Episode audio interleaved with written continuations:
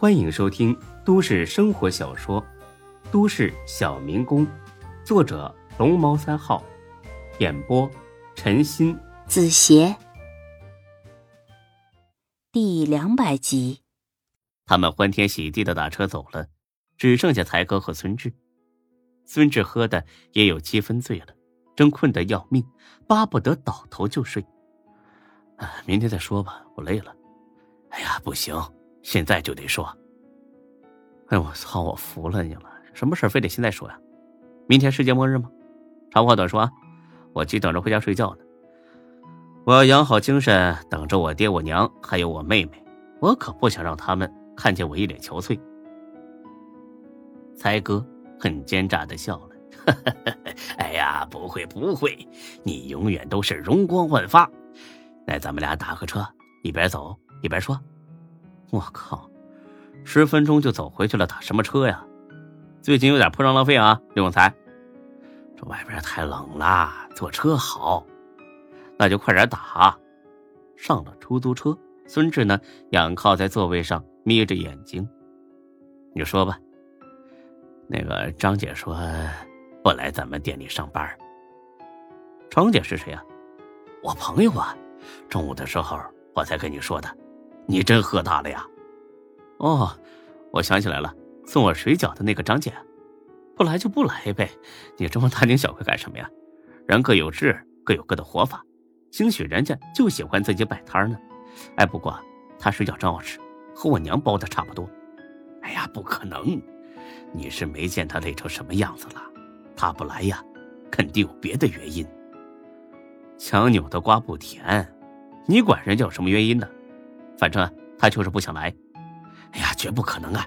等见了你就知道了。哎，师傅，你开快点啊！你这么磨磨唧唧的，那等天亮也到不了。师傅不乐意了，这个天怎么快呀？你没看见满地雪呀？稍一刹车就滑出去了，到时候算你算我的，还说？别说我没提醒你俩啊！吐车上三百，我可不想大半夜去洗车。才哥本想和他顶几句。但想起啊，自个儿当年开夜车也不容易，索性呢不吭声了。孙志有点晕了，想开条窗户缝清醒一下。这一开窗户不要紧，他发现自己被才哥给坑了。这压根儿不是回家的路。刘永才，你要带我去哪儿啊？去张姐那儿啊？啊，你是不是疯了？老子他妈困的眼睛都睁不开了，这鬼天气大半夜不回家，我不睡觉。你带我满世界乱窜呐！才哥口气立马软了下来。他太了解孙志了，这个时候要是和他顶嘴，他能直接下车走回去。老大，你就当可怜可怜张姐吧。我觉得她是有什么难言之隐。你说他们孤儿寡母的容易吗？这冰天雪地的，估计他连饭都没吃呢。你怎么忍心不帮一把呢？才哥说的越来越惨。孙志差点都哭了。行了行了，你别说了，你再多说一个字，我都不去了啊！到了离着张姐摊子还有几百米的距离的时候，孙志下车了。他让才哥等在原地，自己去摊子上看看。孙志这么做完全是出于好心，他生怕张姐见到才哥老板会很拘束。这会儿，张姐正忙着在帐篷外的大锅前煮饺子。大锅放在一个很普通的太阳伞底下，锅里倒是进不去雪，但是大冷天的站在外面几分钟就能把人给冻僵了。见孙志走了过来，张姐拿起肩膀上的手巾擦了擦额头上的汗。今天的生意很好，从下午六点到现在就没停过，准备的饺子也马上要卖空了。来啦，小伙子。那块板上写着饺子的种类和价格，底下画了线的都卖完了，你看看吃哪一种？哎，好的。孙志往帐篷门口看了眼，门口那儿啊，果然挂着一个用纸壳做的广告板，上面字儿虽然不好看，但是看得出来写得很认真。更让他诧异的是水饺的价格，肉馅的八块钱一份，素馅的六块钱一份。而且特别标注了一份是半斤，请不要多点，免得浪费。这个价格的水工手脚，孙志简直是闻所未闻。老板，给我来一份牛肉萝卜的吧，我在这吃。好的，到帐篷里等一会儿，马上就好了。哎，好，谢谢。听到孙志说谢谢，他愣了几秒钟，露出一个很思维的笑。估计很少有人认认真真的对他说这两个字。不客气。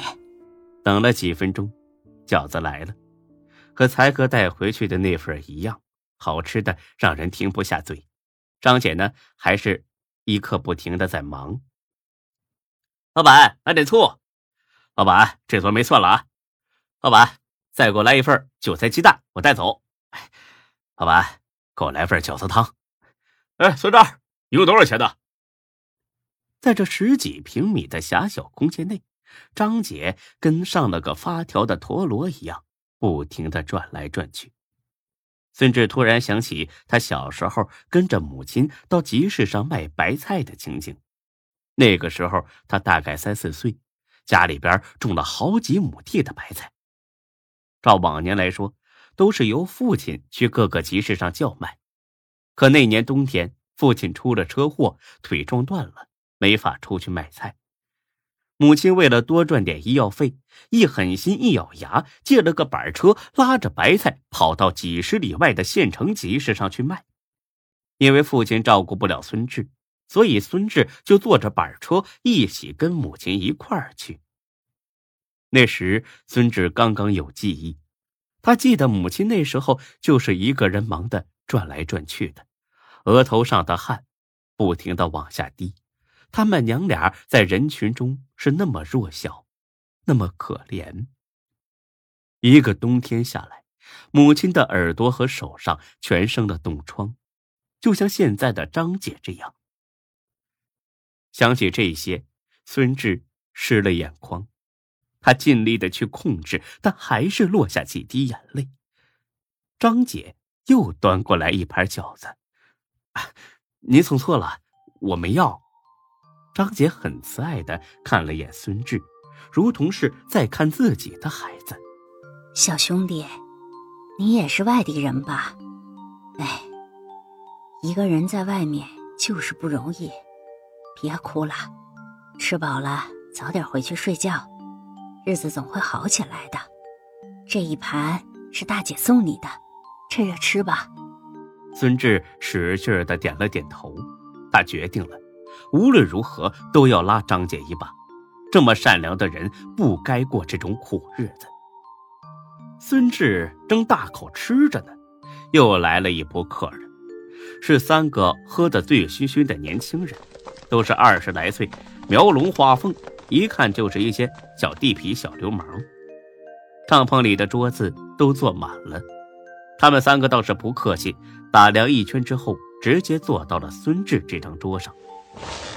孙志并没有很反感，甚至很礼貌的冲他们点了点头。因为来吃饺子的人越多，张姐的收入也就越多。可谁知道这仨人根本不鸟他，冷哼一声，牛逼的不行。那谁，老板，来三份白菜肉的，快点啊！不好意思啊。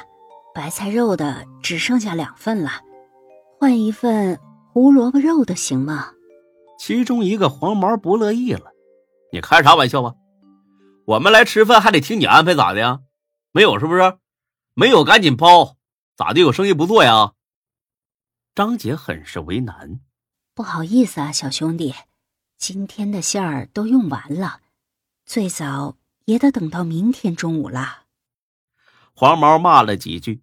不过，最终还是同意换了一份萝卜肉的饺子上来，没吃几口又出状况了。还是他妈这黄毛，他把饺子吐地上，大骂起来：“呸！操，谋财害命啊！你他妈这馅里有石头！”张姐急忙跑了过来：“不可能的，剁馅的时候我都很留神，怎么会有石头呢？你眼瞎呀？这不是石头是啥呀？”我能冤枉你啊？张姐很纳闷，但孙志可是看得很清楚，这小石头明明就是这个黄毛从板凳底下捡起来塞在饺子里的。张姐知道他们是故意找茬，但是毫无办法。她最怕的不是吃苦，而是有人闹事儿。这对一个孤苦伶仃的女人来说实在太难应付了，只能是吃个哑巴亏。不好意思，这一份萝卜的我不收你们钱了。什么叫这份不收钱了？另外两份还打算收钱是不是？你大概忘了吧？我们都在皇城 KTV 上班了，你要是这么不讲理，我马上叫人砸你摊子，你信不信呢？张姐气得眼泪都打转了，但还是不敢翻脸。行，这三份我都不收钱了。说罢，张姐就出去了。孙志看到她走出帐篷的瞬间，抬起手来，抹了把眼泪。这三个人不但不觉得内疚，反而呵呵的笑了起来。怎么样？我说能有免费饺子吃吧？哎，拿钱拿钱啊！你们俩一人输我一百。原来呀，他们在打赌，为了两百块钱就冤枉并愚弄这么善良的一个苦命女人。孙志彻底火了，他冷笑一声，看了看那黄毛，这小子是这三个人的头。没等孙志说话呢，黄毛先不乐意了：“瞅啥瞅啊？早瞅你不顺眼了，自个找不痛快是不是？”“没有啊，我就觉得。”你这发型挺不错的，跟条狗一样。他妈的，你再说一遍！孙志本想暴打他们三个一顿，但一是怕砸坏张姐东西，二是怕给张姐惹上麻烦，所以犹豫几秒钟之后，怂了。不好意思，大哥，我说错话了。我刚才也喝了，我脑子不太好使。我是说呀，你这发型很个性，老好看了。他妈的，滚！可可我没吃饱呢，没吃饱是吧？说着，这黄毛端起盘子来，就把这饺子泼到了孙志脸上。这回吃饱了吧？见孙志和这三个人起了冲突，张姐立刻跑了过来。哎呀，有话好说，别打架。周围的人也帮着张姐说话。这三个人总算不计较了。过了几分钟，他们走了。走的时候还冲孙志脚下吐了口唾沫，呸！怂逼。本集播讲完毕，谢谢您的收听，欢迎关注主播更多作品。